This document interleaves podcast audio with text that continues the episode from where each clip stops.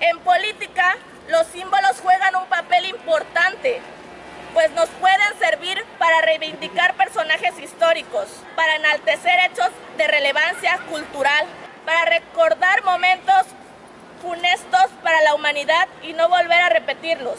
Y la estatua de Derbez es ese símbolo que nos revela en todo su esplendor la banalización de la política, que en el caso de Guerrero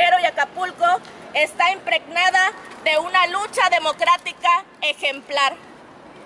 Podríamos decir que la estatua es ilegal porque representantes del ayuntamiento de Acapulco han declarado que el gobierno estatal no llevó a cabo los trámites necesarios para instalar dicha escultura en una parte de la avenida costera.